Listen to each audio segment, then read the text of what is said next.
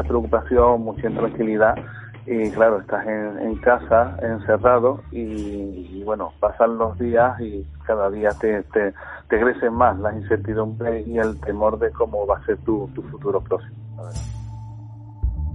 La voz de Alejandro refleja el sentir de miles de autónomos en nuestro país. Pequeños empresarios que han tenido que echar el cierre a su negocio y que ahora se sienten abandonados en la cuneta por el gobierno. Soy Arturo Criado, redactor jefe de Invertia. Bienvenidos a En tiempos de pandemia. En tiempos de pandemia. Un podcast del español.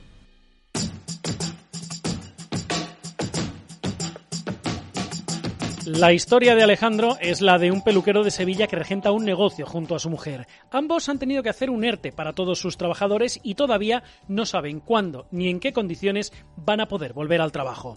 Es lo mismo que le ocurre a Guiomar. Ella es propietaria de una escuela infantil. Ambos han recurrido a los préstamos avalados por el gobierno para pymes. ¿Y cuál ha sido el resultado? Por ahora, ninguno, porque no han conseguido lograr el visto bueno del banco y por si fuera poco, han detectado picaresca en algunas oficinas. Cuando hay cero ingresos y los gastos siguen estando, pues claro, esto también se acaba. Entonces sí, nos lo hemos tenido que empezar a plantear el, pedir una línea ICO para pues para cuando se inicie otra vez la actividad tener eh, pues ese pequeñito colchón para ir otra vez pagando todo todos los gastos y, bueno, pues, pues ponernos en marcha no, no con menos, o sea, eh, en, números rojos. Estamos en ello, la tenemos pedida en el banco, pero no sin complejidades y no con ciertas chantajes por parte del banco queriendo hacer negocio en, en, una situación adversa para la mayoría de los autónomos, pero bueno, parece que también quieren hacer su, su negocio.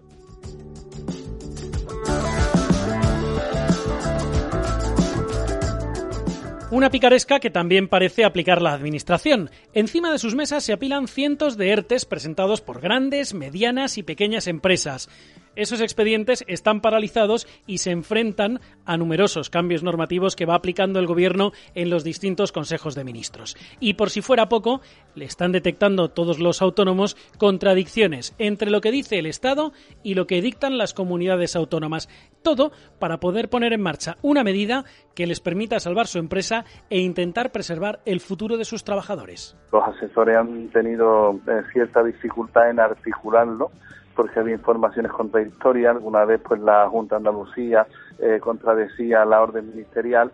Entonces, pues bastante complicado.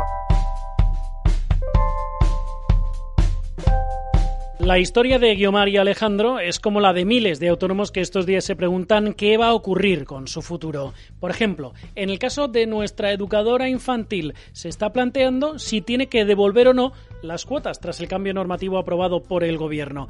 Estamos hablando de que algunas eh, empresas, entre ellas muchas guarderías, han cobrado, por ejemplo, cuotas en concepto de reserva de plaza. Así que ahora habrá que ver si tienen o no que devolver ese dinero porque son servicios no ofrecidos. ¿Los tendrán que reembolsar? Pues el tiempo lo dirá, así que no es de extrañar que Guiomar lance esta petición si todo el mundo empieza a pedir la devolución de las cuotas de todos los negocios, pues esto hubiera sido un caos. Entonces también hay que apelar un poquito a la solidaridad de la gente, al entendimiento de que esta es una situación complicada y dura para todos. Pero para Guiomar el mayor problema no es solo ese, es la imagen que se transmite de los empresarios. Insiste una y otra vez en que su único objetivo es salvar la empresa y no aprovecharse de los demás. Los empresarios intentamos salvar nuestra empresa para salvar a nuestras trabajadoras y, salvar, claro, también nuestro trabajo. Después con los ERTES y demás, es que les hacen un ERTE, que ahora se van, a, se van a empezar a aprovechar. No nos queremos aprovechar, queremos salvar nuestro negocio para que siga habiendo trabajo. Sin visos de cuándo podrán abrir sus negocios, Guiomar y Alejandro empiezan a preparar el futuro. Saben que van a tener que tomar nuevas medidas, recortar gastos, seguramente prescindir de algún trabajador, pero todavía no saben cómo, ni cuándo, ni de qué manera van a poder tomar las decisiones. ¿Cómo están los ánimos? Alejandro nos lo cuenta. Mucha preocupación, mucha intranquilidad y claro, estás en, casa, encerrado y, bueno, pasan los días y cada día te, te, te crecen más las incertidumbres y el temor de cómo va a ser tu, tu futuro próximo. Eso en el plano profesional, porque en lo personal las cosas no van mucho mejor.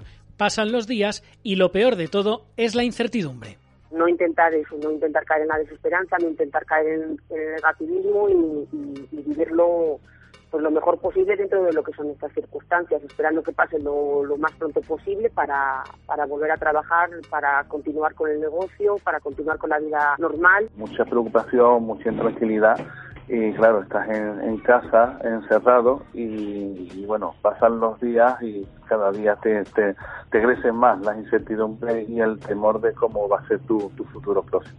Hemos visto solo dos ejemplos del tejido social de este país. Ayudarles resulta vital, pero por ahora no parece que se haya hecho todo lo que se puede.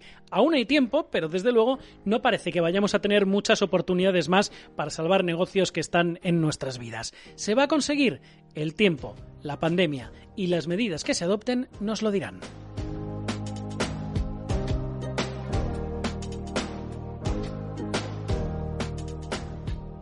En tiempos de pandemia es un podcast del español. Sigue las noticias y los datos actualizados en elespañol.com.